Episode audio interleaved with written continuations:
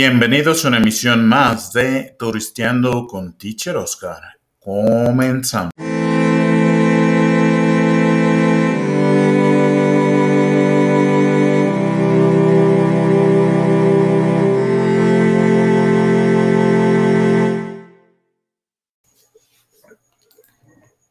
Michoacán es un estado con una gran cantidad de diversidad de paisajes naturales. Además tiene el atractivo adicional que hay algunas comunidades rurales que están siempre dispuestas a compartir sus tradiciones, rituales, folclore, platillos y sus conocimientos sobre la flora y fauna de la región.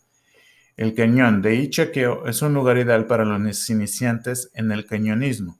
Ofrece seis saltos al agua de distintas alturas que van desde los 2 a 5 metros. También te puedes deslizar por toboganes naturales y por supuesto caminar. Otra opción es el cañón Tepenagua, un poco más complicado con 15 saltos a pozas de agua, con rocas en desnivel a alturas que van de 2 a 16 metros, además de practicar en dos ocasiones el rappel, nadar en pozas y caminar. Puedes recorrer la Sierra Chincua con el ciclismo, los terrenos adyacentes del volcán Paricutín y las orillas de los lagos que se encuentran en el estado. En cada una de estas opciones hay rutas definidas que pueden abarcar de 1 a 4 días. La ruta Morelia-Páscuaro-Sigüenza es una excelente opción para descubrir el sabor de las comunidades indígenas de Michoacán. Las montañas de la riviera del lago de Sirahuán hay increíbles rutas donde puedes disfrutar de vistas panorámicas y un paisaje boscoso. La reserva de la biosfera Mariposa Monarca, que ofrece un maravilloso espectáculo de miles de mariposas de finales de octubre a principios de marzo, cuenta con algunos senderos de paisaje boscoso para llegar a los santuarios. El recorrido es fabuloso ya que se va por lugares llenos de pino, ríos y valles hermosos. Cuatrimotos. El Parque de Aventuras Sirahuán cuenta con varias rutas repletas de adrenalina y paisajes únicos. También se puede hacer escalada. Los aficionados a la escalada libre en aguas profundas pueden visitar el recorrido de San Juan de Lima en el municipio de Aquila.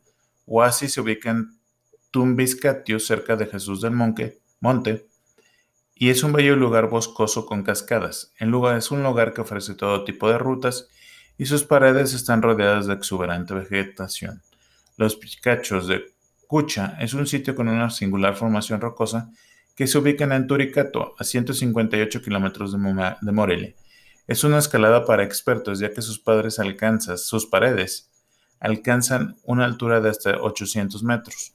Debido a la altura se necesita acampar ya que se necesita más de un día para llegar a la cima. El Cerro de Acuitze o Cerro de Zaragoza se ubica en el municipio de La Piedad y ofrece muchas grietas y paredes que llegan hasta los 25 metros.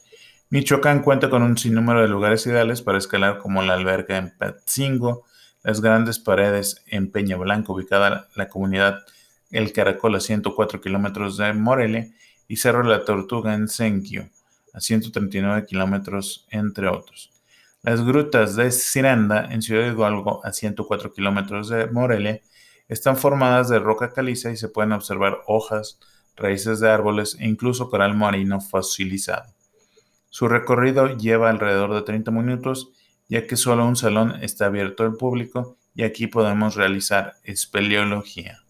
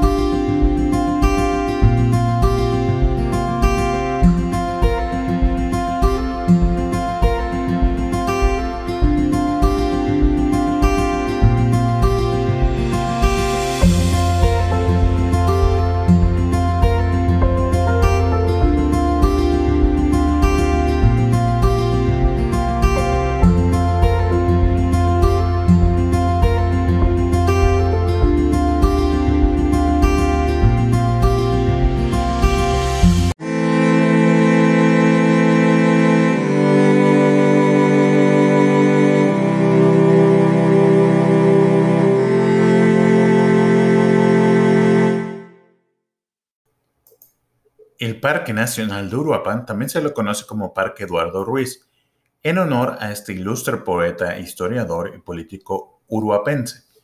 La flora se compone por 89 especies de plantas contenidas en 44 familias.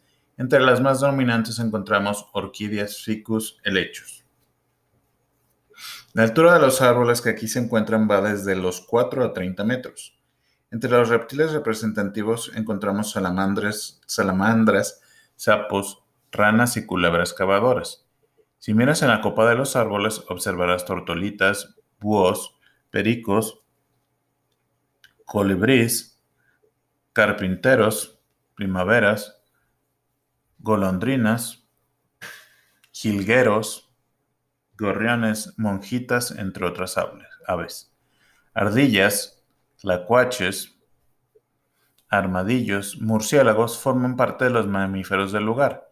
El nacimiento de la rodilla del diablo se debe a la gran cantidad de filtraciones de agua de lluvia que hay en lo alto de la meseta purépecha. El nombre del río Cupatizio proviene de dos vocablos purépechas. Cupazzini, zambullirse, e itzio, en el agua. Si bien para los poetas e historiadores el sonido peculiar de sus aguas los llevó a llamarlo río que canta.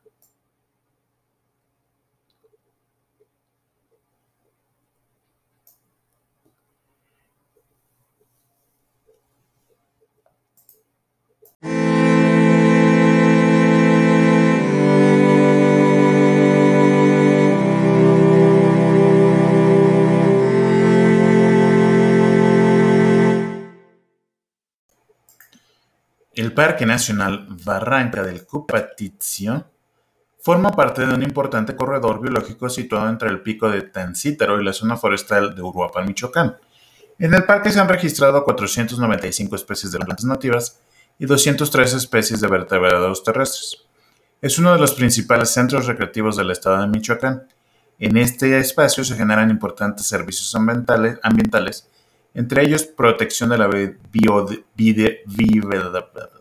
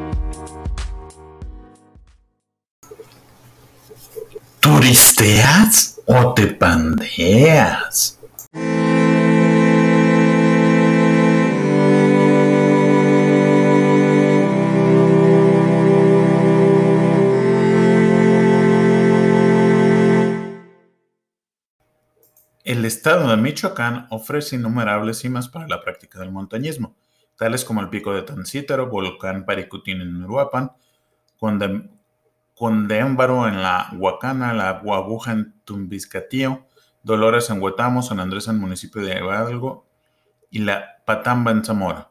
El pico de Tancítaro alcanza una altitud de 3.845 metros sobre el nivel del mar, convirtiéndolo en la cumbre más alta del estado. Es posible acceder a varios puntos de interés para los amantes de la exploración en las elevaciones rocosas. Se ubica a 57 kilómetros al oeste de la ciudad de Uruapan. El volcán Paricutín, el más joven de América, prácticamente se encuentra rodeado de lava y es un paraíso para los amantes de la caminata, ya que presenta zonas con arenales y residuos lábicos resultado de la erupción de 1943. Otra opción es el Cerro del Tecolote en Zacapu y en el Cirate en Quiroga. Desde último, este último podremos disfrutar de la vista panorámica del lago de Pátzcuaro y de las poblaciones de, su ribera.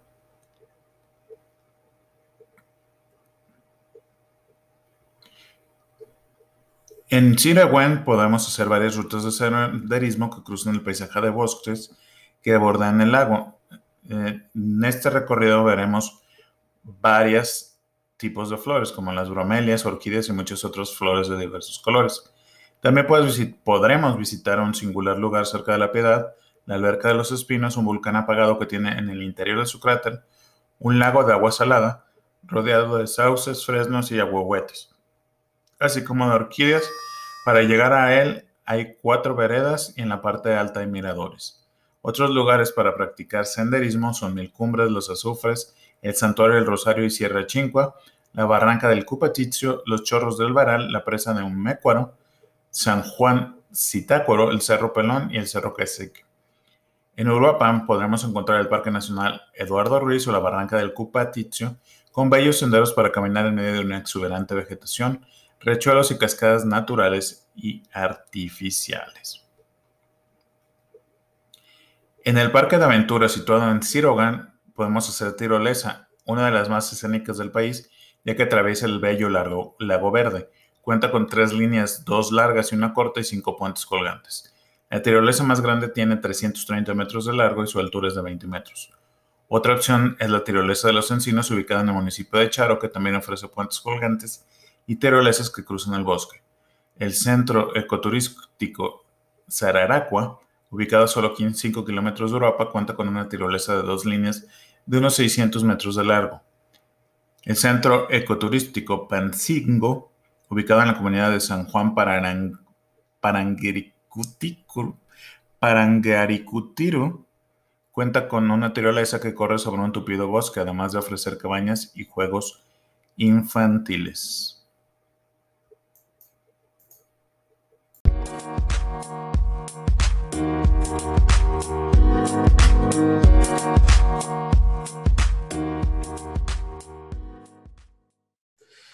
Bueno, me gustaría que te presentaras, nos dijeras de dónde eres, cómo empieza tu historia, qué estudiaste y cómo empieza tu historia en la docencia.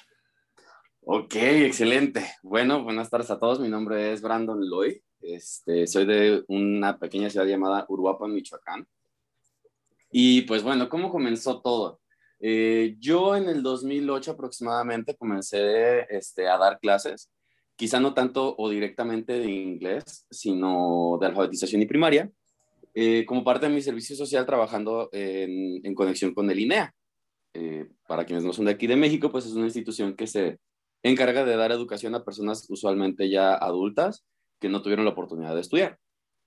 Entonces, a partir de ahí nace pues mi amor por la vocación y de ahí empezaron a darse las oportunidades de dar también clases de inglés y otras materias.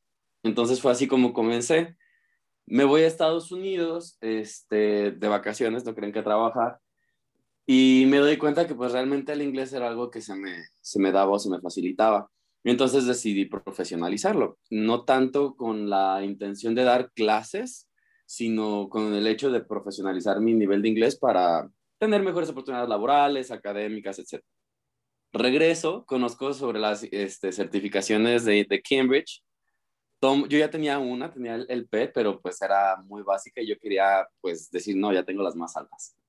Entonces busco una institución que me pudiera preparar aquí conozco una escuela que se llama Canadian English Community, que era la única en toda la ciudad que, la, que manejaba estas certificaciones. Y nos hicimos súper amigos. Es, es, una familia canadiense, precisamente, México-canadiense. Este, y gracias a ellos conozco una empresa que se llama International House.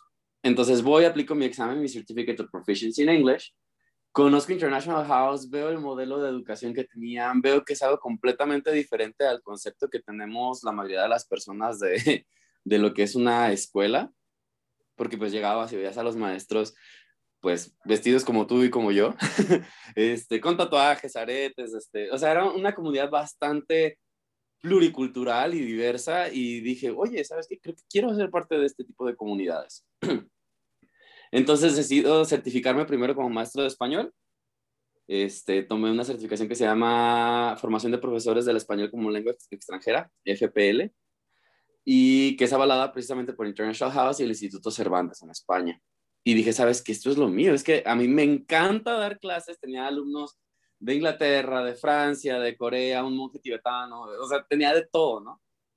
Y me encantó, o sea, para mí fue algo tan extraordinario que realmente puedo decir que llamó no solo mi vocación, sino también una pasión mía.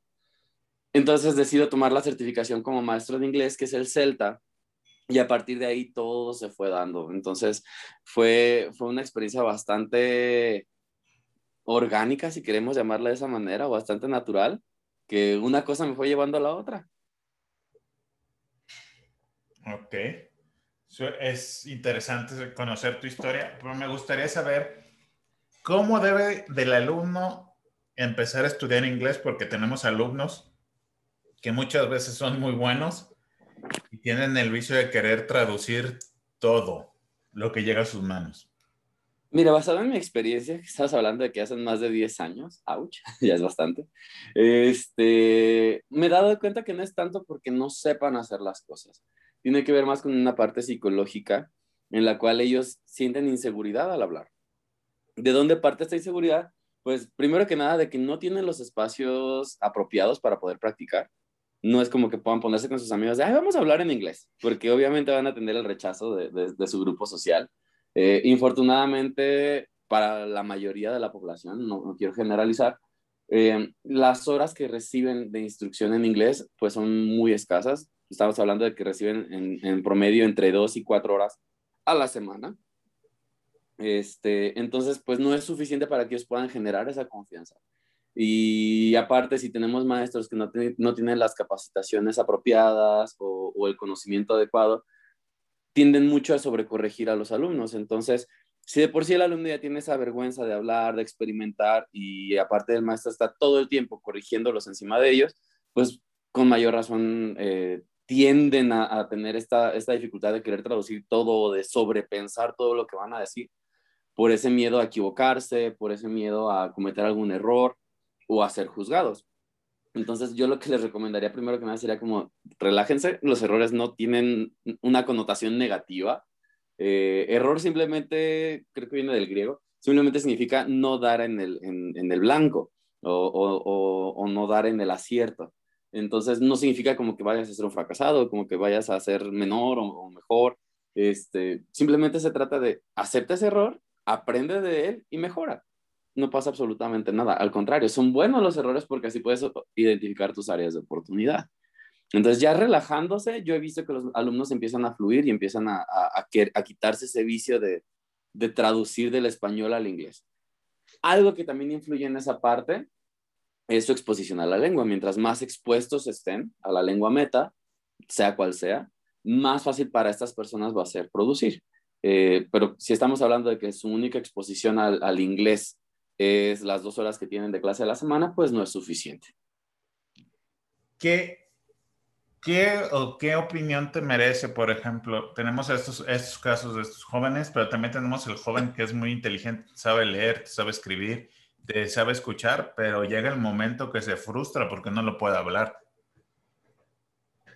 Sería el mismo caso. Usualmente es o porque no hay suficiente exposición a la lengua, entonces realmente su nivel de competencia, eh, o sea, sabe cómo utilizar el lenguaje, sabe todo, pero su performance no está al nivel de su competencia, entonces su desempeño. Entonces, aquí la única forma de hacer que su desempeño se nivele es por medio de la práctica, práctica, práctica, práctica. Tenemos que recordar que el, inglés no es algo que se aprenda como uno más uno es dos. Es una habilidad y la habilidad no se aprende, se desarrolla. Entonces es como ir al gimnasio. Si no lo ejercitas, por mucho que estudies la teoría o cómo conducir, por mucho que tú estudies cómo manejar un auto, si tú no te subes y lo manejas, jamás vas a manejar. Ok, voy de acuerdo. ¿Tú qué crees que le, o qué considerarías, porque estás muy pegado con los jóvenes, que le está pasando a las escuelas en México con respecto al área del, inglés? Como bien comentabas, son dos horas y casi no hay exposición, pero son dos horas en que en muchas ocasiones no pasan del verbo to be, se quedan en el had, en el verbo to be, en las profesiones por dos, tres años. Me va a servir de catarsis este ejercicio. este, mira, te voy a ser bien honesto. Infortunadamente, este, las escuelas siguen un programa. Eh, no todas, cabe resaltar, hay escuelas muy buenas. ¿Cuál es el problema de, esto, de estos programas o de estas creencias que luego, ya sea los dueños de las empresas o de las escuelas o em, los headquarters de estas instituciones, eh, tienen. El problema es que ellos, primero que nada, ven inglés como una materia secundaria, como de, ah, dos horas es suficiente, ya que ellos no tienen el conocimiento pedagógico para poder decir por qué no es suficiente.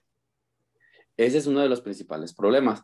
El segundo problema es que al querer estandarizar, estamos hablando de escuelas que ya son, eh, digamos, cadenas, por ejemplo, estamos hablando de colegios este, privados que ya tienen sucursales en diferentes ciudades y estados de la República.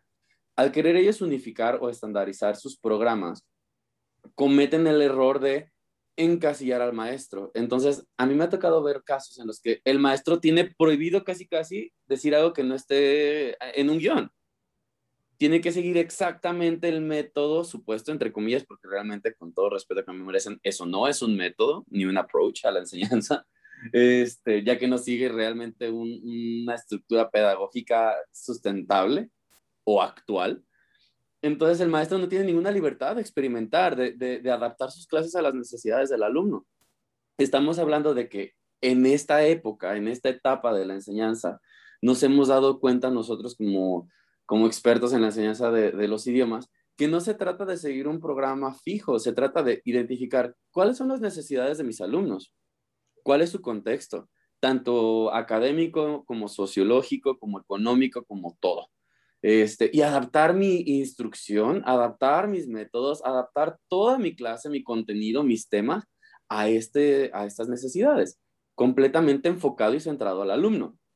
Entonces, el principal problema es ese, que las instituciones no ponen atención a eso porque no conocen la pedagogía o la metodología detrás de, o la teoría incluso detrás de. Simplemente dicen, ah, es la materia, es, educación física.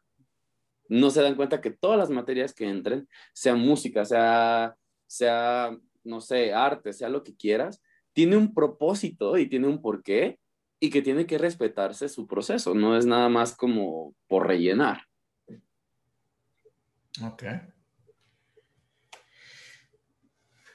¿Qué pasa o cuál es la mejor metodología? Porque tenemos gran variedad de maestros en México, pero hay unos que te dan la clase de inglés en español y el alumno se queda así como, ah, eso quiere decir eso. Pero no estamos llegando a, la meta de que el alumno tenga una habilidad de habla del inglés, de escuchar, de escribir. Aquí llegaste a un punto clave. Este, ¿qué sucede con estos casos que me estás comentando? No están llegando al objetivo. Entonces, ¿cuál es el mejor método o el mejor approach o, la mejor técnica que se pueda aplicar? La que te dé el resultado y la que mejor te funcione. Porque quizás con mi grupo A me va a funcionar tener un enfoque completamente centrado al alumno, completamente comunicativo y completamente ecléctico en la cual combino y mezclo y hago y, demás, ¿no? Pero quizás si tengo grupo B, que son más tradicionales, que son más analíticos, quizás me sirva un enfoque más centrado al maestro. Entonces yo tengo que identificar cuáles son las preferencias de aprendizaje de mis alumnos y adaptar mi enseñanza a eso. Claro que también se puede negociar, porque por ejemplo tengo alumnos que me dicen, es que yo quiero pura gramática. Y yo estoy claro, porque yo soy el profesional en la lengua, que eso no los va a ayudar a comunicarse. Entonces yo puedo negociar con el alumno y decirle, claro, sabes que todos los días vamos a ver una estructura gramatical, pero no nos vamos a enfocar a puros ejercicios de, precisión gramatical, también vamos a hacer ejercicios comunicativos, ejercicios este, de exposición a la lengua, etcétera, para que tú puedas alcanzar el resultado que tú quieres. Y negocias con el alumno. Y eso de negociar también ayuda a que el alumno se haga responsable de su propio proceso de aprendizaje y se haga un alumno autónomo, porque ya estás involucrando en la toma de decisiones de su propio proceso de aprendizaje. ¿Qué tanto influye la disciplina y la constancia al querer aprender inglés en los alumnos? Uf, em, esto es algo que, hablo muchísimo con, mis compañeros y colegas. Eh, si de algo estamos de acuerdo y estamos claros es que la enseñanza depende un 90% del, del, bueno, no, creo que ya estoy exagerando un poco, ya es un tanto hiperbólico. Este, un 70% en el alumno y el resto del maestro. Porque el maestro puede dar la mejor clase de la vida, puede buscar los mejores materiales, las mejores técnicas, las mejores metodologías. Pero si el alumno no pone de su parte, si el alumno no, no pone atención en el momento, si no da su, su 100 eh, a la hora de la clase, este, si no se preocupa por también eh, fuera del horario de clase y sin que el maestro te dé tareas, si, el alumno no se preocupa por seguir este, aprendiendo, investigando, teniendo esa exposición, va a ser muy complicado que haya un resultado, especialmente en los niveles más avanzados. De algo que nos hemos dado cuenta es que del B2 en adelante, si tú no desarrollas habilidades de autorregulación, de autoestudio, eh, autocrítica, etcétera, va a ser muy difícil, por mucho que vayas a clases, que, puedas desarrollar eh, también idiomas en la lengua, perdón, eh, tus habilidades de la lengua. ¿Qué, ¿Cómo hay que motivar a... Primero, antes de hacerte esta pregunta de cómo motivar a los alumnos, ¿cómo hacerle con las inteligencias múltiples? Porque tenemos alumnos kinestésicos, auditivos, visuales, etcétera. ¿Cómo dirigir esa clase para esos tres ambientes para que no se queden rezagados, porque hay muchos que dicen, ah, ok, yo soy visual o yo soy kinestésico, pero yo necesito tener la, la oportunidad de tocar eso que voy a ver en la clase, así lo puedo relacionar con, con mnemotecnia en mi vida diaria. Ahí te va. Esta pregunta me encanta porque es precisamente algo que siempre cubro en mis clases para maestros. Em, se ha descubierto, que bueno, de hecho creo que siempre lo supimos, pero nos gustaba este, creerlo, que realmente no hay ninguna teoría, ninguna ciencia que respalde esta, esta cuestión de, de los learning styles, de, ah, yo soy kinestésico, ah, yo soy visual. Eso realmente es un enfoque un tanto más holístico hacia la enseñanza. Sin embargo, si nos vamos realmente a la ciencia, todos aprendemos de todas las formas. Entonces, es por eso que las instituciones han decidido cambiar el nombre de Learning Styles a Learning Preferences. Entonces, al ser una preferencia, es muy bueno involucrar eh, estos gustos o, estas formas de aprendizaje, porque si, la mayoría de mis alumnos les gusta que yo haga mis carteles eh, visuales y les gusta tener eso, o si a la mayoría de mis alumnos les gusta que juegue con ellos y tengamos actividades un tanto más kinestésicas, pues debo hacer eso porque estoy, como repito, enfocando mi instrucción a las preferencias y necesidades de mis alumnos. Por otro lado, tampoco todo puede ser todo el alumno, todo el alumno. También yo necesito ver, ok, a lo mejor a ellos les encanta jugar, pero yo veo que también les hace falta un tanto de estructura, entonces quizás necesito también poner ejercicios de precisión. O quizás también necesito poner otro tipo de ejercicios que, que, que puedan complementar lo que a ellos ya les gusta. Entonces se trata, como comentaba, de identificar qué necesidades tiene el alumno, cuáles son sus eh, learning preferences, adaptar mi instrucción a esto y complementar en las áreas que yo identifique que son sus, eh, lo que llamaríamos en inglés sus lacks, lo que no tiene. ¿Cómo el maestro tendría que motivar, perdón, a sus alumnos? Porque muchos dicen, oh, claro, me gusta el inglés, soy apasionado del inglés pero ahí el otro que te dice, guácala el inglés. O Miss Carlos, de segundo de primaria, marcó mi vida porque hizo y yo detestar el inglés. Y, va a y déjame decirte que aquí esa es una realidad, ¿eh? Yo te puedo decir que yo a mi maestra de la secundaria la odiaba porque era pedante, con todo el respeto que me merece, porque yo sé que le echaba un buen de ganas. Y algo que es importante que todos los alumnos y que todos los maestros entendamos es que estoy claro que la mayoría de los maestros le echan ganas de alguna manera u otra a sus posibilidades. ¿Qué es lo que sucede? Que algunos quizás no tienen la educación, la preparación y no hay problema, o sea, se trata de seguir aprendiendo. Entonces, ¿cómo motivar a los alumnos? Aquí parte de dos cosas. Primero tenemos que entender que existen dos tipos de motivación, intrínseca y extrínseca. Entonces, la motivación extrínseca es que ellos quieren pasar y que si no pasan, los papás los regañan. Entonces, el problema es que la mayoría de nuestros alumnos, eh, al menos en, México y, en, el contexto que te estoy marcando, o quizás también en España, que es también el contexto en el cual yo, me he desenvuelto, la mayoría de estos alumnos van obligados. No tienen una motivación intrínseca, solo la extrínseca de, ah, porque me van a correr de trabajo, entonces yo necesito aprender, porque ya me lo están pagando, o tengo que pasar porque me lo piden en la escuela para poder pasar. Entonces, su motivación intrínseca no está. ¿Cuál sería la forma de motivarlos? Generar esa motivación, hacerles ver cuál es el valor de aprender inglés, a qué les puede apoyar, que ellos mismos se planteen objetivos y metas y a partir de esos objetivos y de esas metas que ellos estén generando, generar esa motivación. ¿A qué voy con esto? Eh, supongamos que la principal razón por la que te dicen los alumnos no quiero aprender es de, pues es que estamos en México, teacher, ni siquiera vamos a necesitar el inglés. ¿Qué es lo que yo hago? Yo me voy a estas páginas de, de, búsqueda de trabajo online y busco el mismo puesto con dos perfiles diferentes.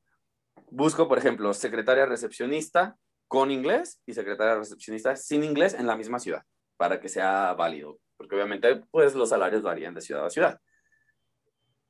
¿Y qué es lo que se ve? Que hay realmente una diferencia significante, muy significante, en los dos eh, salarios que se les ofrecen.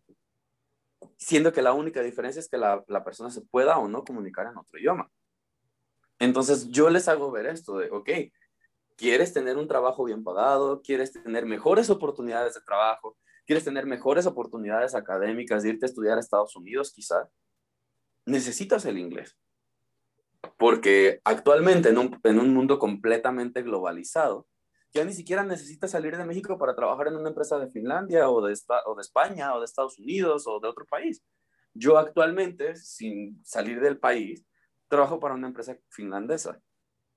Entonces, ¿qué es lo único que, que, se requiere? Pues saber comunicarte con gente de otros países, en este caso utilizando el inglés como lengua franca. Y al tener ya esa, esa, ese objetivo, al decir, oye, ¿sabes qué? Sí lo puedo necesitar y me puede apoyar para mis objetivos, mis metas personales, profesionales, académicas, entonces ya generas esa motivación.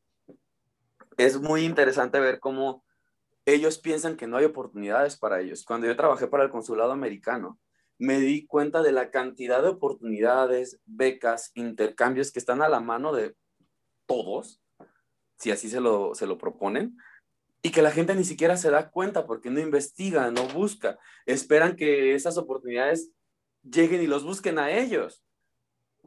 Entonces, es por esto que no se motivan, porque piensan, ay, no hay ninguna oportunidad para mí. Oye, no, pues, ¿ya investigaste? ¿Te gustaría estudiar en Canadá? ¿Ya viste qué posibilidades hay? ¿Qué se requiere? ¿Qué instituciones te, te dan becas para poder hacerlo? Y entonces, esto les abre completamente la perspectiva a cuáles podrían ser los resultados que ellos podrían tener si así lo deciden. Ok. ¿Quién, ¿Quién tú dirías que es más complicado? Porque yo sé que tú también le entras un poco a las capacitaciones de maestros. Pues más que un poco siento que es ahorita mi fuerte. Bueno, mucho. ¿Quién es el más complicado de...? Porque a veces los maestros somos como los alumnos, pero los alumnos rebeldes. ¿Quién más es, es más complicado? ¿El maestro que estás capacitando o el alumno que tienes ya en clases de inglés? Si te soy bien honesto, y es algo que me pone un tanto triste, son más complicados los maestros. Em, afortunadamente para mí, de alguna manera, los alumnos de, idioma que yo tengo en este momento llegan ya con esa motivación, ya tienen una necesidad para aprender. Entonces, realmente trabajar yo con mis alumnos me es bastante sencillo. Sin embargo, con los maestros, y esto también hay que poner un poco de contexto de dónde parte, pero trabajar con los maestros es muchísimo más difícil porque se quejan de que sus alumnos no entregan tareas o proyectos o, que de, o de que los hacen a la y se va. Y ellos terminan haciendo exactamente lo mismo. Y se sienten con ese merecimiento, they feel entitled, eh, de, de, es que ¿por qué no me pasó? ¿Por qué me reprobó? ¿Por qué X, Y, Z si sí lo hice? Pues sí, pero no lo hiciste a los estándares de calidad que se te están pidiendo. Estamos hablando de una certificación de Cambridge, no estamos hablando de, del diplomadito de tres pesos que puedes tomar en una escuela que no conocen ni en su rancho, ¿no? Este, entonces, hacerle ver al maestro que, que, que está cometiendo los mismos errores por los cuales se queja es bastante complicado. Pero a mí me gustaría contextualizar por qué es por lo que sucede o qué es lo que yo he identificado que sucede. Eh, infortunadamente en México, la profesión de la docencia es bastante complicada, en el sentido de que tanto los salarios eh, que se ofrecen son bastante bajos a comparación de en otros países, como los beneficios que se ofrecen, este, y de igual manera la carga de trabajo laboral es demasiado Estamos hablando de que yo he visto en ciudades grandes como Guadalajara, Ciudad de México, maestros de inglés. Ah, porque esa es otra. Los maestros de inglés todavía les pagan muchísimo menos que a un maestro de materias generales, ¿no? Porque lo consideran menos que al de inglés, que al de matemáticas, perdón, o al de física, cuando pues no. Eh, entonces, ¿cuál es el problema? Maestros de Ciudad de México, de Guadalajara, de otras ciudades grandes, que estamos claros que no son nada baratas estas ciudades, que el estilo de vida que te pide esa ciudad es de tener un ingreso mínimo de 20 mil, 30 mil pesos para poder realmente solventar tus gastos y no quedarte en ceros al final del mes, están recibiendo o percibiendo un sueldo de menos de 50 pesos por hora. Menos de 50 pesos por hora. Y la mayoría de ellos no tienen ningún tipo de beneficio. O sea, no tienen seguro, no tienen prestaciones, no tienen vacaciones pagadas, precisamente porque las personas piensan que, que, es una materia de relleno, cuando no es así. Entonces, es completamente entendible el descontento que tienen los maestros y la fatiga crónica que experimentan los maestros y por eso están desempeñándose de esta manera en los cursos de capacitación. Porque las empresas les están exigiendo o la mayoría de ellos tienen que trabajar dos, tres trabajos para poder solventar sus gastos y es una realidad, porque yo lo veo. Mientras al mismo tiempo están estudiando un diplomado. Y, sí, yo entiendo de que las empresas muchas veces invierten en el desarrollo profesional de sus maestros. Excelente, qué padre. Pero si estás invirtiendo en el desarrollo profesional de tus maestros para simplemente echárselos en cara de no te beneficios, pero te capacito, desde ahí ya hay un problema. Especialmente porque, pues bueno, o sea, ¿cómo quieres que tu maestro desempeñe de manera apropiada en, un curso de capacitación o que le dé el interés y las ganas de un curso de capacitación, cuando ya pasó todo el día calificando, planeando clase, preparando material didáctico, preparando presentaciones, ahora que estamos en la parte en línea, la mayoría de los maestros tiene que poner mucho de su tiempo en aprender las nuevas plataformas, aprender nuevas formas de hacerlo interactivo, etc., etc., etc.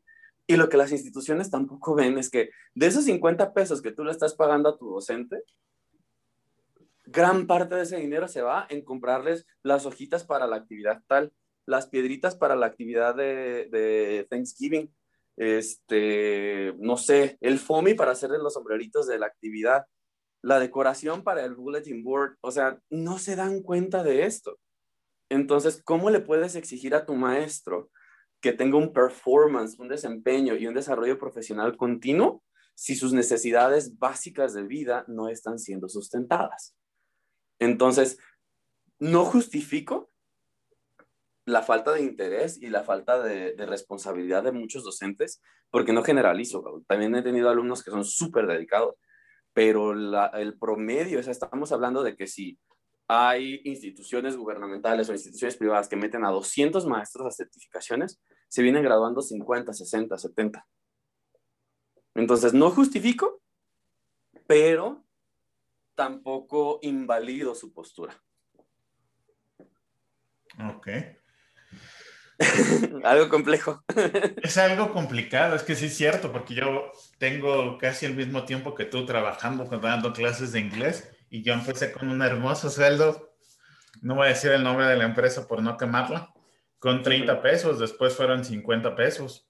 Después Y estamos claros que esos 30 pesos eran solo por la hora de clase. no involucraban la otra hora que tú te aventabas planeando esa clase y preparando el materialito para esa clase. Después fueron 80 pesos hasta que llegó el momento que no Marte, pero les dije, ¿sabes qué? Oye, yo tengo que planear, tengo luz, tengo gastos de luz, tengo gastos de gasolina.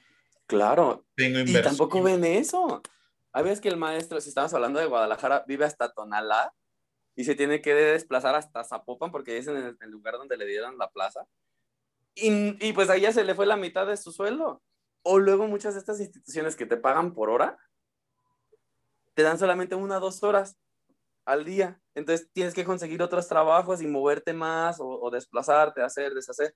Entonces no ven toda esta parte que hay detrás. Y la mayoría de los maestros prefieren irse a estas instituciones donde te pagan 30 pesos porque es la única que te da horario completo. Sí, te dan 30, 48 horas de corrido. Exacto. Y el maestro sale todo tronado de sus 8 horas diarias de clase y llega a casa a seguir preparando material y calificando. Oye, yo afortunadamente soy muy rápido para hacer este tipo de cosas. Quiero creer que por los años de experiencia y porque soy muy creativo, entonces sé cómo maximizar mi tiempo y mis recursos. Pero a mí me tocaba ver a mi mamá, o sea, maestra de kinder, 12, 1 de la mañana preparando los recortitos para los niños. O sea, la mayoría de los padres de familia juran que ser maestro es jugar con los niños y cantar cancioncitas. No, o sea, no, para nada. Es estar hasta la una de la mañana calificando, preparando material, haciendo recortitos para que el niño pueda hacer esos jueguitos y esas actividades que tú piensas que no tienen un propósito, pero que realmente tienen un fundamento teórico, un estudio, una razón y un porqué detrás.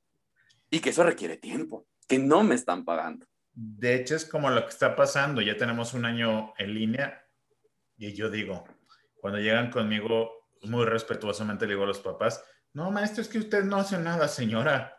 Si pusiera, si se pusiera a contar las horas que hago de planeación, las horas que me tardan que califico las 20 tareas de su hijo en la semana, el que manda el comunicado, el que prepara la actividad de Thanksgiving, el que prepara la actividad de San Valentín, prepara la, la actividad... Y dime si estoy mintiendo. Te llegan mensajes de padres de familia a la una de la mañana, a las 12 de la mañana, se enojan si no les contestas, a pesar de que tú ya no estás en tus horas de trabajo y no tendrías por qué hacerlo, mm. porque tu hora de trabajo es tu hora de trabajo y tú sales y ya no tienes por qué contestar ni ver nada de trabajo. Pero la gente se siente con esa, ese merecimiento otra vez, o sea, los padres de familia y las instituciones, they feel entitled, de que tú no tienes vida personal y tienes que responder a la hora que sea, en donde estés, con quien estés. No, yo creo que es un error que hemos entrado y que los maestros de inglés hemos permitido de que después de tu horario laboral te importunen. O sea, te lo juro, padres de familia que le mandan a mi mamá tareas 12, una de la mañana. Y yo entiendo, ellos trabajan, es la hora a la hora a la que pudieron hacerlo. Pero no exijas que te respondan a esa hora tampoco. Tengo alumnos míos que también me escriben, oiga, teacher, la plataforma, oiga, teacher, esto, a las 10, 11 de la noche. Entonces es como de, ¿qué está pasando? ¿Me van a pagar esas horas? ¿Qué recomendaciones les podrías dar tú a estos alumnos que están aprendiendo inglés para que entren en la inmersión total del idioma? Mm, mira, realmente y siendo bien honestos, para tú estar en un full immersion necesitarías prácticamente o vivir en un campamento especial para esto, que los hay, o irte a otro país este, en el cual sea el inglés este, eh, la lengua común. Sin embargo, sí recomiendo que incrementen sus horas de exposición a la lengua meta. Y esto se puede lograr, sonará estupidísimo, pero es exactamente lo que el maestro de inglés desde la primaria te lleva recomendando. La música, eh, las películas, series, libros, revistas, artículos, todo en inglés mucha gente piensa que escuchar canciones no sirve de nada. Al contrario, si tú escuchas música en inglés, te aprendes la letra, la cantas al mismo tiempo, te va a ayudar, como si fuera karaoke, te va a ayudar a mejorar tu pronunciation en términos de stress, rhythm, intonation and connected speech. Entonces, realmente son, yo creo que de las cosas más difíciles de, trabajar en, en, términos de pronunciación. Y los alumnos no se dan cuenta del recurso tan valioso y tan sencillo y tan al alcance que tienen. Y piensan como de, ay, el maestro nada más me va a hacer cantar otra vez. O, o quizás, no sé, el maestro me va a hacer cantar. A mí me llegó a tocar muy al principio cuando yo empecé, que yo les ponía canciones y les ponía, interprétame la canción o cuál es el trasfondo que tiene la canción. Y muchos me decían, no, maestro, sí quiero hacer la actividad, pero me siento muy bobo, me siento muy tonto. Y regresamos a esa parte de, emocional de la que hablábamos al principio. En parte es responsabilidad del maestro, pero también es responsabilidad de los alumnos crear un ambiente en el cual ellos se puedan sentir seguros de, incluso si es necesario hacerlo ridículo y que no pasa absolutamente nada. Yo, la verdad, te mentiría si te digo que sé cómo lo logro, pero afortunadamente yo logro que en mis clases los alumnos se quiten de toda vergüenza, se quiten de cualquier, este, de cualquier paradigma o conversación limitante que pudieran tener respecto a esto. Y mis alumnos hacen el ridículo, hacen canciones, actúan y, demás sin sentirse juzgados y se genera un ambiente de respeto bien fuerte en clase eh, que les apoya a, a poder manejar esto en el único contexto en el cual sí no he podido lograrlo es en, clases de Business English, pero porque el contexto también en cierta manera es, es, un tanto diferente y los alumnos no están tan dispuestos a por las jerarquías que se manejan. Pero en clases de General English o Academic English, he logrado hacer esto. No sé cómo lo hago, simplemente estipulo reglas desde el principio. Soy bastante estricto. Soy muy flexible y tolerante también y doy muchas chances, pero sí soy muy estricto en esta cuestión del respeto y tolerancia cero a, a, burlarte de un compañero, a reírte de un compañero, pero completamente te doy todo el derecho y todo el respeto de burlarte de ti mismo. Ok. Me gustaría que me comentaras dos cosas, Brandon. Eh, que por ¿Quién es Teacher Panda? ¿Cómo surge Teacher Panda? ¿Cuál es la finalidad, la finalidad de Teacher Panda? Ok. Eh, Teacher Panda es un proyecto que nació cuando comencé a adentrarme en lo que era teacher training. Eh, de alguna manera u otra, a mí y a mi familia nos tocó solventar todos mis estudios. Estamos hablando de que estas certificaciones internacionales, la licenciatura, todo esto, pues no es nada económico. Estamos hablando de que, por ejemplo, un CELTA requiere un mes completo de, de, trabajo en el cual no puedes percibir sueldo porque estás todo el día metido en un salón de clase este, cuesta aproximadamente 39 mil pesos, 40 mil pesos, porque se venden dólares, este, para sacar una sola certificación. El Delta, que es una de las certificaciones que tengo, fueron dos meses de vivir en Ciudad de México, o sea, pagar renta en Guadalajara y pagar renta en Ciudad de México, dos meses sin trabajar y sin percibir sueldo, este, dos meses completamente metido en un salón de clase desde las 8 de la mañana y planeando y preparando materiales hasta las 3 de la mañana. Este, entonces, lo que sucedió fue que yo me di cuenta de lo caro que era todo esto.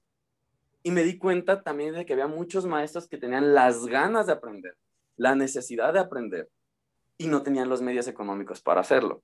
Entonces, el propósito que se tiene o tenía o, tendrá, porque tengo un tanto abandonada esta, esta plataforma, este, con Teacher Panda, es precisamente hacer el conocimiento accesible para el desarrollo profesional de los maestros que no pueden pagar una certificación internacional, un, un, diplomado, una licenciatura. Entonces, si tú quieres mejorar tus prácticas, pero no tienes los medios para hacerlo, tienes acceso a esta información de una manera en la que sea entretenida, amigable y, y, y, en la medida de lo posible gratuita. ahora que abrí mi propia empresa que se llama Smart Training también, este, estamos tratando de combinar estas dos partes y ahí fue donde nos, nos este, coludimos, si queremos utilizar ese término, con la Cámara Nacional de la Mujer Capítulo Michoacán, en la cual iniciamos un proyecto, un programa que se llama Teachers Pass, en el cual ya podemos darle certificaciones internacionales al costo del proveedor. Entonces, un curso el año pasado costaba este, 15 mil y algo, y, y, otras empresas lo vendían hasta en 20 mil pesos, esta certificación que era el curso de, de, de, capacitación de 30 horas más 20 en línea, más aparte los tres exámenes TKT. Ese era el precio de ese momento. Ahorita por la pandemia se han bajado, este, sigue siendo bastante caro. Los alumnos solamente pagaban sus exámenes de certificación, porque esos no los podíamos cubrir nosotros de nuestro bolsillo. Si hubiéramos podido conseguir un empresario o, poder bajar este presupuesto federal o estatal, con gusto nosotros les dábamos eh, parte del costo de esa certificación. No se pudo hacer, pero pudimos hacer que una certificación de 20 mil, 30 mil pesos les costara solamente 4 mil 500, que era lo de sus exámenes. Entonces, este es el propósito que tenemos, es como nuestra misión, eh, hacer que la gente que tiene las ganas, que realmente tiene el, deseo de mejorar su práctica docente, pueda hacerlo sin necesidad de quedarse en la calle.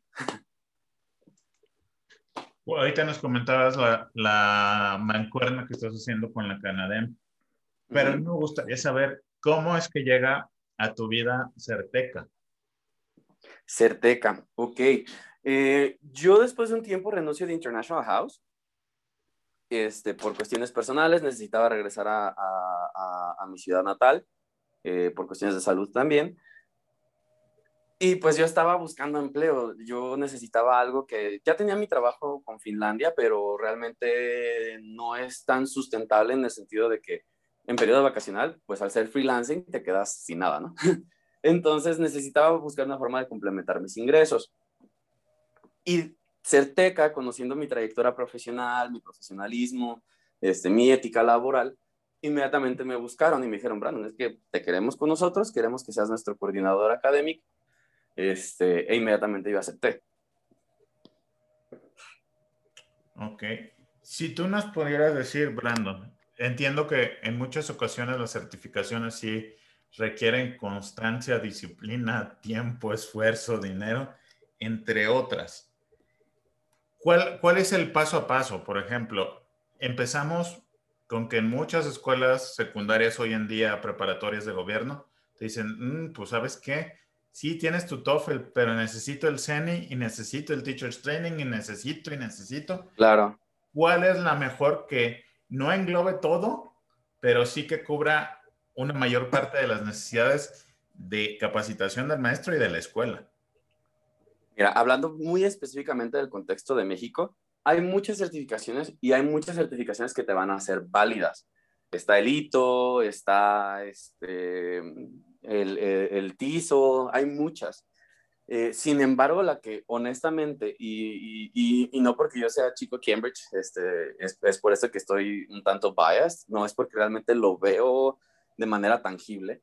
La que mejor les conviene a los maestros que van iniciando es certificarse un nivel de inglés con cualquier certificación que lo deseen, ya sea TOEFL, IELTS, cualquiera de Cambridge, el APIS, la que ellos decidan, porque esa la puedes revalidar para tener tu semi, como bien mencionabas, y el TKT módulos 1, 2 y 3.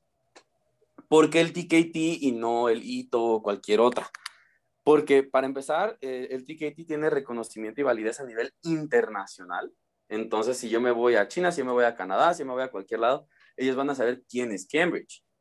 Sin embargo, en otros países quizás no conozcan quién es ITO, que déjame decirte que aún así tiene bastante peso en, en, en otros países, no necesariamente o solamente o exclusivamente en México. Eh, sin embargo, en México, la que más reconocen y la que más validan las instituciones, tanto privadas como públicas, es el TKT. Entonces, una muy buena plataforma de inicio sería el TKT. Eh, después de eso, yo sugeriría que ya tomaran ya sea un Celta, que es de Cambridge también, eh, o que tomaran, por ejemplo, la licenciatura en docencia del inglés, este, o por ejemplo está también el Trinity, Trinity College, de, mm, que es al mismo nivel que Celta. También la recomiendo y la sugiero. Depende de cuál sea tu presupuesto y qué prefieras. Si yo les pudiera recomendar una, yo recomendaría Celta, porque ese es solo un mes. Eh, no sé si todavía siga vigente, pero en, en mucho, en años anteriores, perdón, eh, era validado el CELTA ya a nivel licenciatura, simplemente tenías que eh, hacer un portafolio de evidencias y presentar un, tu examen este, de dissertation, ¿cómo sería? Este, como defender una especie de, de, de, ejercicio de estudio. Te, dan casos de estudio, tú los tienes que analizar utilizando toda la teoría que conoces de, de enseñanza y aprendizaje de la lengua y metodología y demás, y lo tienes que defender ante un grupo de sinodales. Entonces te dan la licenciatura con un curso de un mes, porque ese curso realmente no solamente tiene la validez, sino también el reconocimiento de que es un curso de calidad. No sé si hagan lo mismo con las otras certificaciones que te mencioné, pero al menos con Celta se puede hacer. Yo preferí hacer la licenciatura aparte, o sea, no, no revalidar mi licenciatura, sino hacerla yo por medio de la Universidad de Guadalajara, pero si tienes la posibilidad de hacerlo revalidando y ahorrarte esos años, es completamente válido. Y ya después recomendaría cursos de especialización.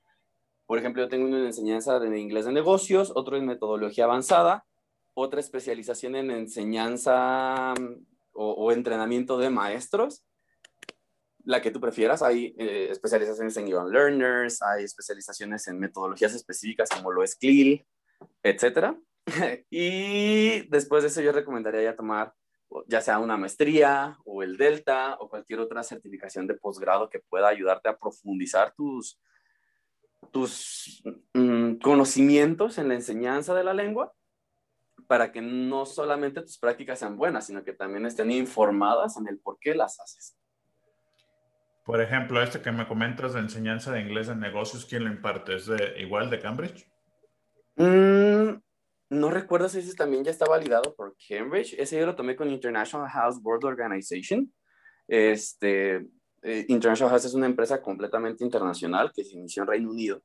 Y de hecho fueron los que crearon en cierta forma el CELTA junto con Cambridge. Entonces, tienen mucha mancuerna con la universidad y ellos crearon este diplomado o esta especialización, mejor dicho, en enseñanza de inglés de negocios. Eh, pero fue directamente con los headquarters de, de, World Organization. El de metodología avanzada, ese sí es tanto de IH como de, mm, ¿cómo se llama? De, de Cambridge. Y el de entrenador a maestros es completamente de Cambridge.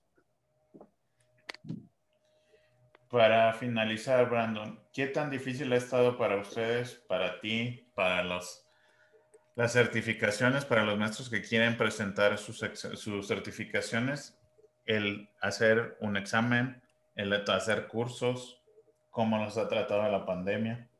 Uf, debo decir que sí hubo un declive bastante grande. Este 2020 fue un año bastante complicado para todos. Eh, por ejemplo, yo no fue un error, pero sí tuve la situación de que abrí mi empresa Smart Training justo unos días, unas semanas antes de que iniciara la pandemia en México. Entonces sí ha sido bastante difícil poder avanzar. Eh, ha sido muy difícil conseguir los permisos, este, tanto gubernamentales como con la Universidad de Cambridge, para poder llevar a cabo sesiones de certificación presencial, ya que muchos de los exámenes de la universidad no, son hechos a distancia, son completamente presenciales, así sean paper-based o computer-based. Entonces, sí hubo un declive en la demanda, por lo tanto, un declive en los sueldos.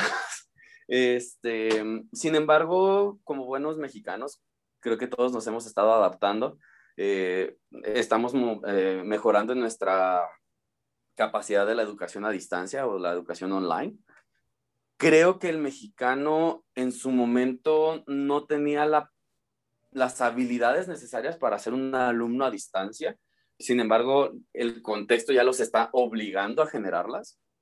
Entonces, siento que va a ser un proceso lento, pero que va a tener un muy buen resultado, porque de alguna manera u otra esta pandemia nos está obligando a actualizarnos, a entender que, que ya lo presencial, aunque se tenga la posibilidad, no necesariamente es lo idóneo, porque yo tengo amigos, eh, tengo el caso de, de, de Timothy Kanashiro en Perú, es un muy buen amigo, entrenador de maestros, de los mejores entrenadores de maestros que conozco, es un genio ese hombre, aparte que tiene todo el Delta, es maestro de Delta también. Y él capacita alumnos de Reino Unido, a pesar de que él está en, Latinoamérica, donde muchas veces podríamos pensar que nos ven con ojos inferiores. Él está capacitando a gente de Europa, de, de Asia, de toda América, porque él aprendió a subirse a este tren de, la globalización, de, de la capacitación online y hacerlo de una manera profesional. Entonces, espero que ese sea el futuro que nos espera a todos aquí en, México, ya que agarremos cómo está la onda, ¿no? De, esta parte. Pero sí ha sido bastante complicado. Especialmente la parte de los, de los eh, exámenes y las mil protecciones que se deben tener. ¿Y para cuándo? Porque a mí me tocó la primera parte de unas capacitaciones del desarrollo profesional en línea. ¿Para cuándo tienes la segunda parte? ¿Te refieres a los webinars? Ajá. Fíjate que los queremos hacer pronto. Infortunadamente, por alguna razón, y no sé si, si, si te esté sucediendo también a ti, como que el 2021 nos está dando con todo en el sentido de que todos están saturados de trabajo. Entonces, el año pasado se hizo aproximadamente por estas fechas, eh, ya para llegar a mayo. Creo que esta, este año va a ser un poco más tarde. Y este año queremos meter más temas, no solamente eh, relacionados al inglés, sino también a la parte de liderazgo, este, a la parte emocional, porque si de algo estamos claros en Smart Training y Teacher Panda, y en la Canadem, que también es una de las em, em, asociaciones aliadas a este proyecto, que era hacer este, el conocimiento accesible de manera completamente gratuita. Este, si algo estamos claros es que el maestro actualmente está en una posición de bastante estrés, em, de bastantes problemas emocionales y, e incluso de salud, porque está trabajando el doble, está aprendiendo las nuevas tecnologías, etc, etc, etc. El alumno se siente frustrado porque no tiene la posibilidad de socializar con sus compañeros o de socializar el aprendizaje. Entonces, queremos meter esta parte para poder apoyar también con nuestro granito de arena a, esa problemática actual que estamos enfrentando. Pero sí sería, ¿de qué se va a hacer? Se va a hacer, eh, pero posiblemente más adelante en el año. Porque también tenemos un proyecto en puertas que estamos pidiéndole a todos los cielos que nos lo cumplan porque es un proyecto que me emociona incluso más que esas webinars. Em, estamos gestionando con empresarios de, la, del área privada este, que se haga un subsidio para darles dos años de educación a 40 niños de escasos recursos, especialmente, o mejor dicho, niñas o adolescentes, este, que serían dos años de clases de inglés profesionales con expertos de la lengua, con gente altamente capacitada, en las cuales también tendrían conferencias eh, mensuales con diferentes personalidades, ya sea mujeres científicos, este, o por ejemplo, eh, autoras, eh, artistas, todo esto para que estas chicas entiendan de mm, las posibilidades que hay para ellas a través del estudio mejorar sus, ah, sus posibilidades académicas y profesionales a través de este proyecto y también este, prevenir embarazos. Es un proyecto que de hecho está basado en uno del consulado americano que se llama English Access Maker Scholarship Program. Entonces, el proyecto está completamente basado en ese y tiene eh, propósitos similares. De hecho, está alineado a diferentes eh, objetivos de sustentabilidad de la Organización Nacional de la eh, Organización de las Naciones Unidas, perdón. Yo creo que ahorita comentabas algo que es muy cierto y te felicito porque todos en cierto momento necesitamos hacer causas sociales y apoyar a los más necesitados. Hoy me llamó mucho la atención, hoy estaba viendo un video de un niño, que es un niño, no recuerdo si es de India o de Mali, que vende artesanías y habla dos idiomas de simple oída. De, Le iba pidiendo a los turistas, ah, pues tú eres francés, dame una palabra en francés. Y así iba con los turistas que iban a, los templos ceremoniales, perdón, diario. Y fue aprendiendo. Y hoy en día este niño tiene 12, 13 años y ya tiene una, China le otorgó una beca. Wow. Pero yo creo que es muy cierto lo que comentas. Todos nos hemos tenido que ir acostumbrando a la situación de la educación en línea pero en muchas ocasiones son tiempos de vacaciones y uno como maestro no sabe cuándo vas a quedar terminar. Porque Yo no tengo vacaciones, por ejemplo. Tienes pendientes atrás de una semana o de días atrás y luego vienen los, los famosos consejos técnicos que tú dices, ¿y mis vacaciones? Claro, claro, claro. Regresando vemos lo que tienes que hacer o días antes. Y aquí mencionas algo bien importante también. La educación evolucionó por necesidades eh, de salubridad y necesidades de globalización. Sin embargo, la sociedad no se ha podido adaptar a estos cambios, en el sentido de que la educación no ha contemplado estos casos como de estos niños que tú mencionas, que no tienen una computadora para poder accesar a este tipo de clases. A estos niños que no tienen los recursos o un WhatsApp o un celular para poder aprender o para que el maestro les mande el manualito al WhatsApp. Entonces, es aquí también un punto importante en el cual se dice, ok, gobierno, ¿qué vas a hacer al respecto? Porque le estás dejando toda la tarea al maestro, pero tú no estás poniendo tampoco de tu parte para que esto suceda. Entonces, exiges resultados, más no das, y, no solo gobierno, también las instituciones privadas, de hecho, este, exiges al maestro, más no das los recursos necesarios para que suceda. ¿Cómo vas a apoyar a los alumnos que, por ejemplo, sus papás se quedaron sin, sin trabajo, entonces el, alumno, así sea niño, adolescente o joven, también se está teniendo que meter a trabajar. Y que entonces no va a poder accesar a las clases en línea a la hora que la escuela ya eh, lo dispone necesario, y, o que aparte ni siquiera tiene los recursos para poder accesar a una clase en línea. ¿Qué se va a hacer en estos casos? Porque ya la SEP está eh, estandarizando todo a esta parte online. Y veo a los maestros de comunidades rurales haciendo lo imposible, que hacen un manual, lo imprimen ellos, lo pagan de su propia bolsa, van, se los llevan a los alumnos, pero no se dan cuenta que esto también, aparte de que implica un gasto para el maestro, implica que el maestro se tenga que exponer a contagiarse o a, o a tener un accidente o lo que quieras, porque tiene que ir de, de casa en casa, este, donde a veces en comunidades rurales una casa está a kilómetros de la otra, para poder hacer que sus alumnos sigan aprendiendo. Y ni se les reconoce por eso, ni se les da lo necesario para que lo puedan seguir haciendo. Entonces me ha tocado ver el caso de muchas escuelas, de muchos maestros que mejor cambian de trabajo. Eh, me tocó el caso que me dio muchísimo pesar de una maestra de Pénjamo, Guanajuato. Eh, tenía una escuela de, de, más de siete años de trabajo, que ella inició con cuatro alumnos y ahorita ya tenía ella lleno desde las 7 de la mañana hasta las 7 de la noche grupos grandes que ella sola le tocaba atender porque no se daba abasto. Y le tocó cerrar para hacer un restaurante.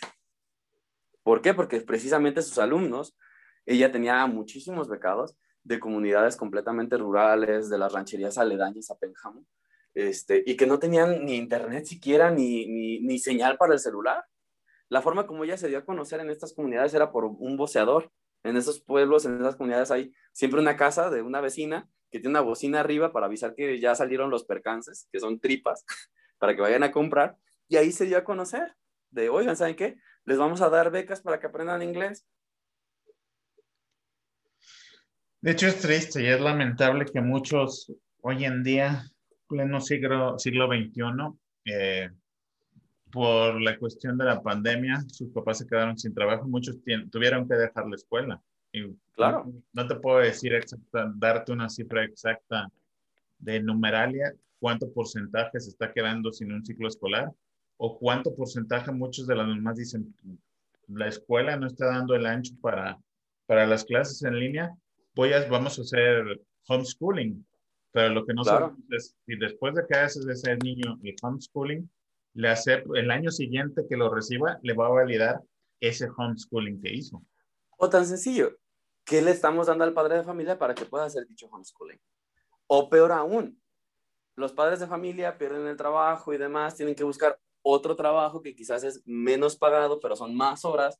Entonces, el pobre niño está solo todo el día en la casa, sin nadie que le pueda apoyar a, su proceso de aprendizaje. Y pensamos que es algo bien alienígena, bien, bien ajeno a nuestro contexto, pero no posiblemente tu vecino haya pasado por esa situación. Yo te puedo dar el caso de que en mi familia nos contagiamos todos y nos quedamos casi en la calle porque pues no pudimos trabajar mucho tiempo, tuvimos que comprar un concentrador de oxígeno, etc, etc, etc, etc.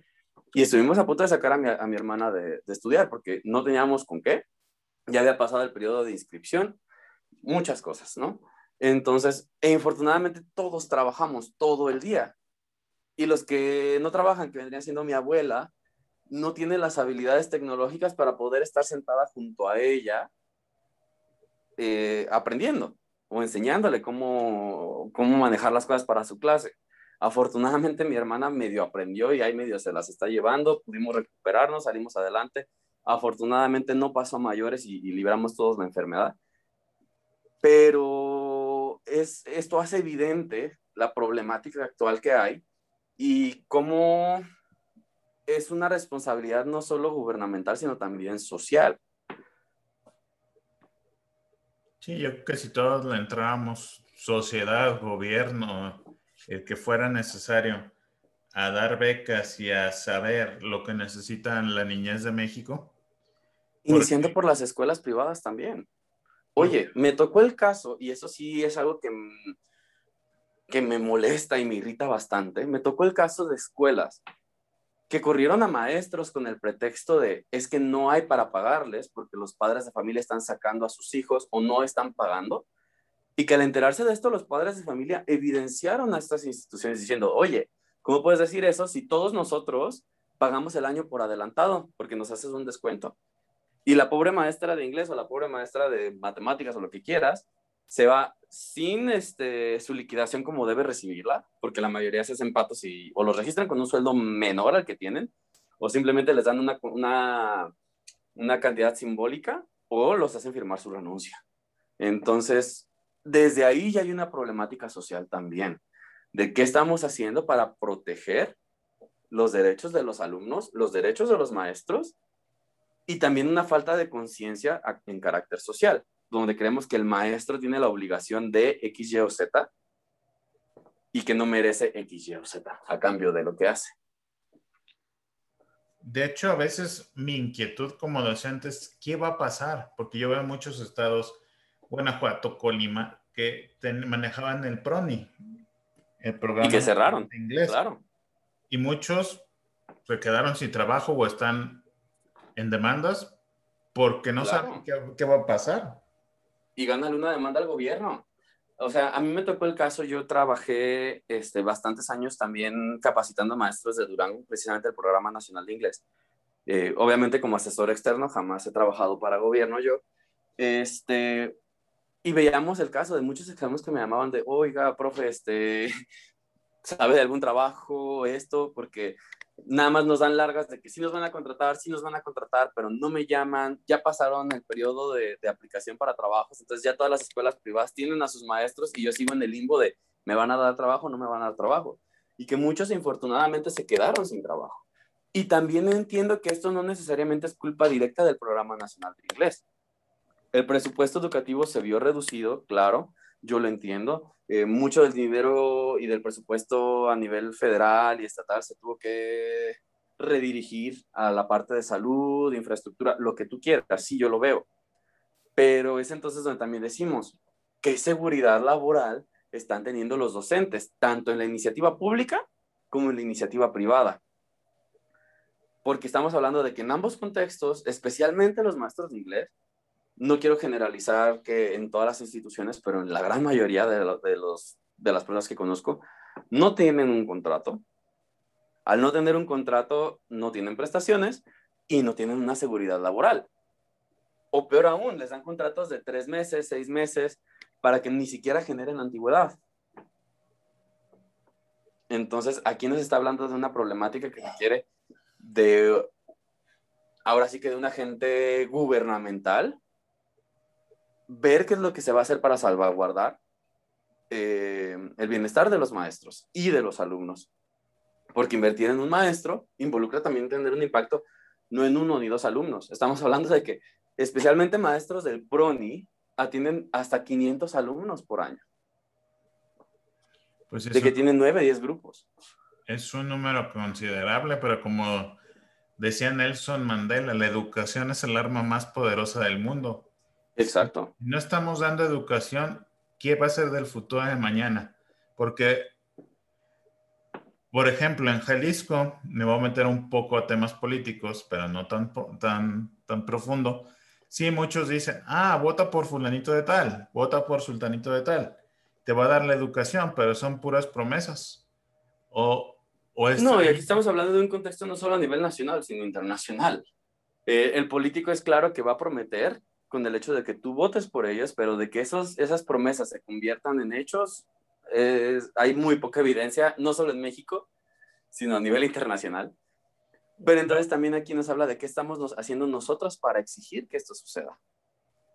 El problema es esa, ese desacuerdo y esa parte personal política, ahora sí metiéndonos a política, en la de que yo me genere ese sentido de pertenencia a un partido y me ciego a los aciertos de otros partidos o me ciego a los errores de mi propio partido.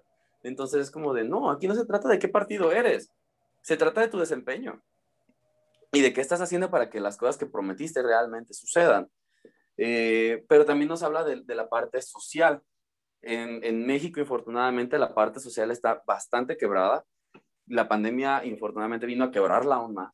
Y yo lo único que veo es que son yo contra tú y el mundo contra mí, ¿no? Entonces, hay que cuidar esa parte también y darnos cuenta de que la, la situación actual es responsabilidad de todos, no solo del gobierno. Aquí en Michoacán yo veo el caso de que antros, bares están abiertos, llenos de gente, todos sin cubrebocas, como si no hubiera pandemia. Y aquí, pues las instituciones gubernamentales no hacen nada por miedo a represalias de toda la, industria privada. Entonces, hicieron el comunicado de se cerrar y en cuanto brincaron, ellos dijeron, ¿sabes qué? No.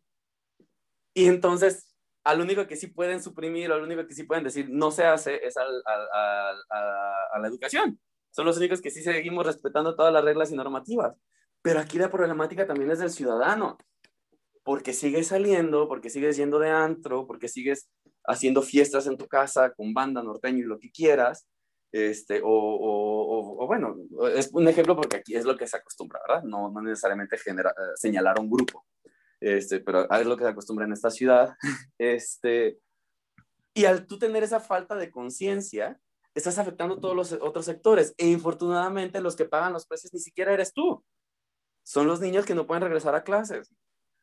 Son los, los alumnos de universidad que no tienen para poder pagar una computadora y que se, se, salieron de estudiar porque ya no pueden seguir en clases en línea. Te doy un caso bien específico que tuvimos con la Cámara Nacional de la Mujer. Eh, canalicé a unas chicas a las cuales yo les estaba dando mentorías eh, para trabajo de labor social precisamente, traían un proyecto extraordinario. Ellos querían generar una antena de internet gratuito para toda una comunidad. Entonces las canalicé a la Canadem para asegurarnos de la transparencia, todo esto. Se gestionó, se está construyendo en este momento este espacio, pero se va a beneficiar a niños que literal tenían que cruzar una carretera donde ya había sucedido una muerte por atropellamiento precisamente de, esto, de, de una joven, creo. Este, porque tenían que cruzar hasta el otro lado, pararse afuera bajo el sol de una institución de gobierno que tenía internet libre, a poder tomar sus clases. Así lloviera, así hubiera sol, ellos estaban allá afuera. ¿Y qué pasaba con esta institución de gobierno? Como ya era demasiadas personas conectadas a su internet, se saturaba, ya no podían trabajar y les tocaba pagar el internet. Pero entonces la sociedad no ve que con su irresponsabilidad social están afectando a estas personas. Bien cómodos ellos, tienen sus empresas o tienen un estilo de vida de clase media alta y se les hace fácil de, ay, vámonos por, por unas bebidas. Pero no ven que quizás ellos no pagan los precios, pero hay quien sí. De hecho, es muy lamentable. Yo te, te comentaba, muchos antes de salir de vacaciones, pero yo creo que el humano es una persona en, ciertos, en ciertas maneras irresponsable y comentabas ahorita del yoísmo. Y eso del yoísmo te puedes dar cuenta en, este sistema de la vacunación. ¿Por qué tú sí y por qué yo no? O sea, si nos vamos a, en ciudades que tienen determinados municipios, ¿por qué yo sí y por qué a mí me estás dejando hasta el último? están, creando una necesidad de, la, de vacunación pero estamos entrando en cierta parte en el egoísmo. Pero en otro orden de ideas, Brandon, me gustaría me comentaras qué es IDEJA o cuál es la finalidad de IDEJA. Ah, ok. IDEA. IDEA es, eh, por su sigla, Centro de Desarrollo, eh, perdón, Instituto de Desarrollo Humano y Aprendizaje. No es una empresa mía, es una empresa de, de unos amigos míos muy queridos que son prácticamente mi familia postiza, mi mamá postiza, mi papá postiza y mi hermana postiza. Este, ellos eh, decidieron crear esta empresa con el propósito de crear precisamente eh, un nivel de conciencia diferente en cuanto al desarrollo humano, que la gente pudiera tener mejores herramientas en cuanto a lo que tiene que ver con liderazgo, este, el ser tu palabra, el pararte como responsable de tus acciones y los precios que vas a pagar a cambio de los beneficios que vas a recibir, el generar, ganar, ganar, desarrollar este, distinciones como lo que es la humanidad, la empatía, eh, mucho lo que son las habilidades suaves que les conocemos en, este, en esta época como soft skills, que de alguna manera van ligadas también a la inteligencia emocional, porque al tú tener un puesto de liderazgo o al tú pararte como líder, requieres también autogestionarte y evaluarte y determinar qué es lo que necesitas hacer para tu propio desarrollo personal. Entonces, IDEA tiene ese, propósito, lo hacen a través de conferencias, coaching, este, psicología eh, y diferentes conferencias, cursos que se dan con el propósito de generar un impacto en sociedad. Eh, más que nada es eso. En, en, esta empresa yo estoy apoyando tanto como entrenador, como también con coaching y también este, pues me apoyan bastante con mis proyectos para yo poderlos hacer posibles eh, con el menor costo posible para los beneficiarios que quiero llegar. Entonces, por ejemplo, ellos me prestaron, eh, por lo cual estoy muy agradecido, eh, su sala, tiene una sala bastante grande para sus cursos, para poder hacer la, la certificación de las chicas becadas que tuvimos del programa Teachers Pass con la Canadem, en el cual entregamos 43 certificaciones internacionales de la Universidad de Cambridge, más aparte, ay, ¿cuántos fueron? 17 eh, reconocimientos este, por medio de la Canadem y de Smart Training México, para que ellos puedan llegar a su trabajo y decir, oye, esta, esta temporada de pandemia me estuve profesionalizando. Tengo un documento que me avala y que me respalda a nivel internacional. ¿Cómo me vas a apoyar tú? y que puedan mejorar tanto su sueldo como sus oportunidades laborales y académicas. De hecho, hay la posibilidad de que una de las becadas este, se vaya a, Canadá. Entonces eso, eso me alegra mucho. Es un caso de éxito que a mí me, me alegra bastante porque pues era lo principal este, que se buscaba con este, con este tipo de programas y es lo que yo creo que a nosotros como maestros nos hace sentirnos más satisfechos en nuestro trabajo. Por ejemplo, cuando estuve con el consulado americano, trabajando en el English Access Micro Scholarship Program, teníamos chavitos de segundo de secundaria, hombres y mujeres, este, y algunos de ellos se pudieron ir a Ciudad de México a generar proyectos de, de bienestar social, otros se fueron de intercambio a Estados Unidos por las oportunidades que se les dieron a nivel de educación. De hecho, hay unos que ya son maestros de inglés también.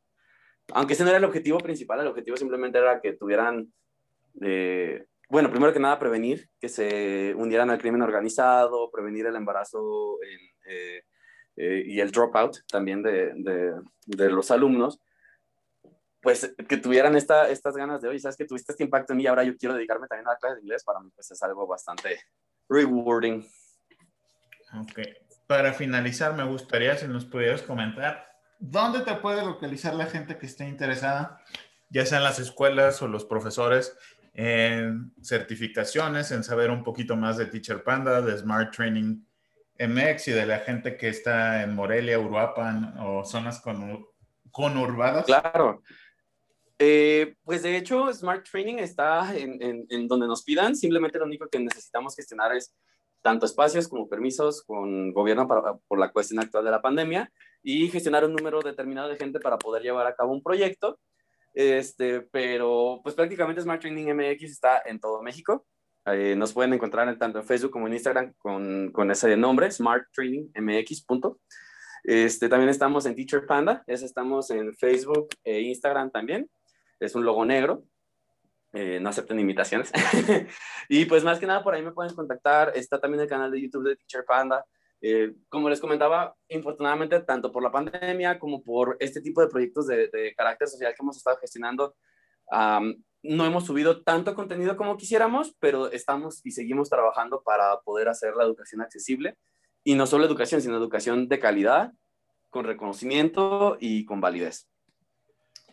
Se me pasó, ahorita se, me vino un, un blackout, perdón. Se me pasó una pregunta que, que hacerte muy al principio de acerca de tu opinión, porque muchas escuelas, eh, yendo a todo lo de lo social y el bilingüismo, muchas escuelas te hacen promesas de, ah, mira, si te vienes conmigo, en siete semanas vas a aprender inglés. En seis meses ya vas a ser bilingüe. No, imposible. Imposible. Tendrías que tener un full immersion para medio agarrar algo en dos meses. Eh, este tipo de, de, programas realmente lo que ofertan es, este, ¿cómo te explicaré? Realmente lo único que te ofrecen es que conozcas la gramática o que entiendas. Pero ya de eso que puedas comunicarte es muy complicado. Yo sé que va a haber gente que se me vaya encima por esto que estoy diciendo, pero la teoría me respalda. Como dije, el, el, hablar un segundo idioma es una habilidad y necesita practicarse y desarrollarse de manera constante.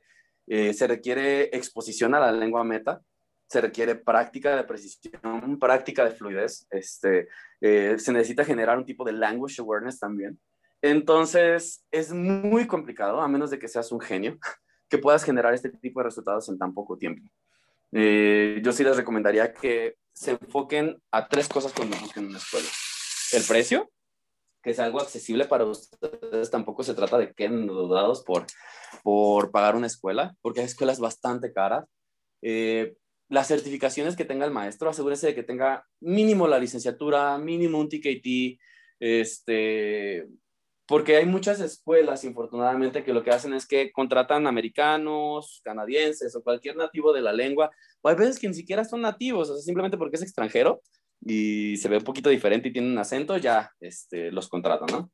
Eh, entonces, más que enfocarte a un nativo de la lengua, enfócate a alguien que tenga los estudios y, y la personalidad adecuadas para ti y que sea accesible para tu bolsillo. Bueno, Brandon, te agradezco que hayas estado, infinitamente que hayas estado contigo, con nosotros, más bien. He estado con nosotros y nos gustaría seguir estando en contacto contigo para que nos informes de los próximos proyectos o de la realización de tus proyectos eh, con Smart MX, con Teacher Panda, con la relación la, la Canadem, eh, Canadian English y la certificación de TKT. Te estoy infinitamente agradecido y espero. No, gracias a ti por el espacio. Nosotros pronto. Claro, con gusto, cuando lo requiera. Gracias. Muchísimas gracias.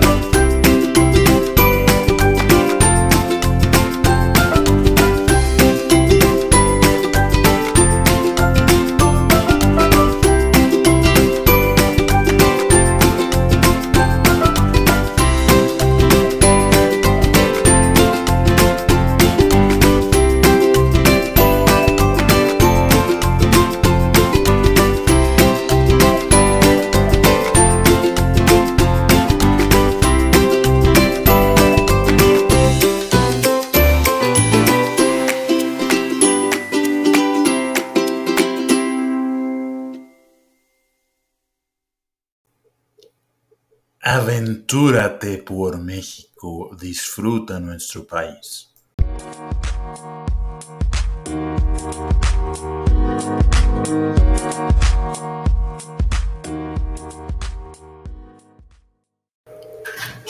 ¿Cuáles son los atractivos turísticos y culturales de Uruapan? La arquitectura religiosa cuenta con varias plazas típicas y con algunas capillas interesantes, como las que quedaron en los antiguos barrios indígenas, que guardan valiosas imágenes hechas de caña como la de la Magdalena del siglo XVI.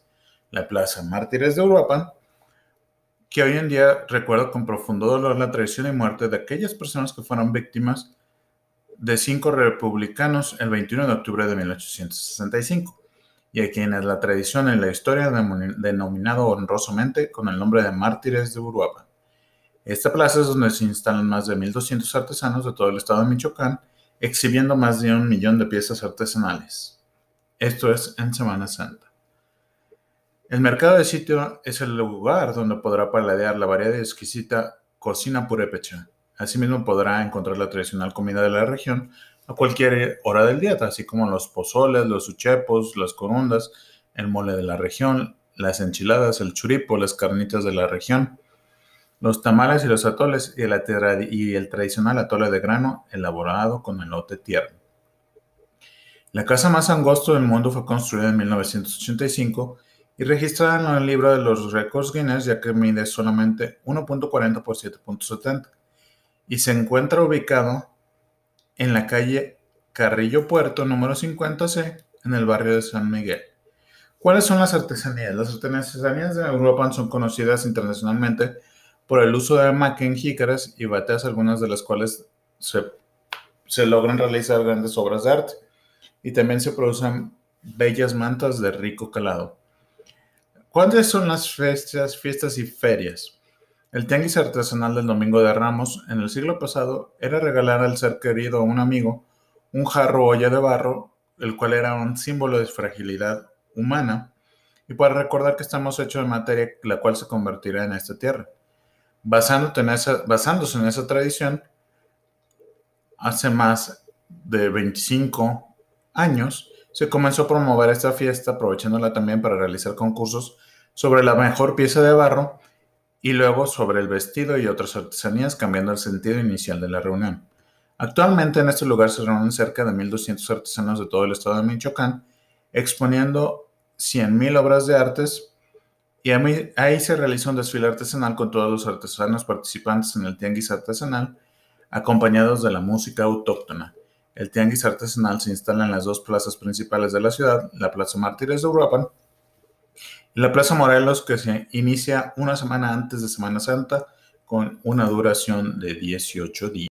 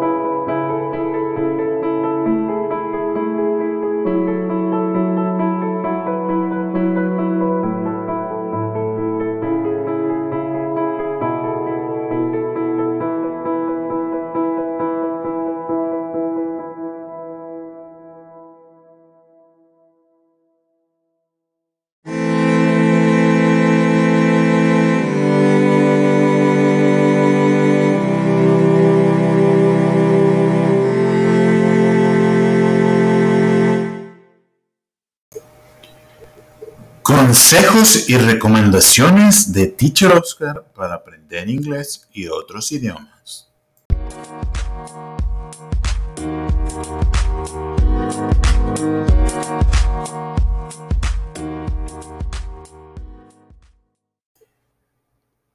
En consejos y recomendaciones con Teacher Oscar platicaremos de la diferencia entre person, persons y people. Muchas veces nos preguntamos si esto genera confusiones. Sí, en muchas ocasiones esto genera confusiones para los alumnos que están aprendiendo a hablar inglés, ya que en muchas ocasiones utilizamos el person cuando es en singular, como por ejemplo, Joel is such a nice person. Es una persona muy agradable, muy simpática. She's a person I have a lot of respect for. Ella es una persona a la que respeto mucho, le tengo mucho respeto.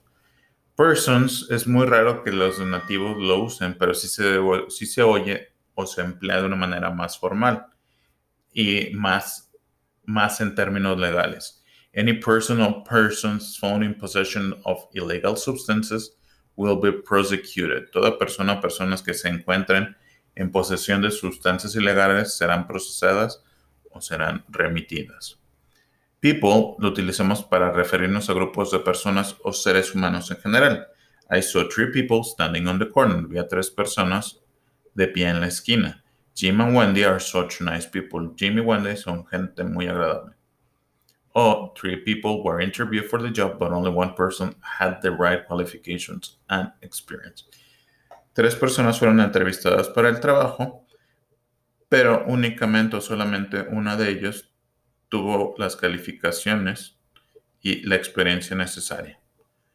Nos seguimos escuchando amigos.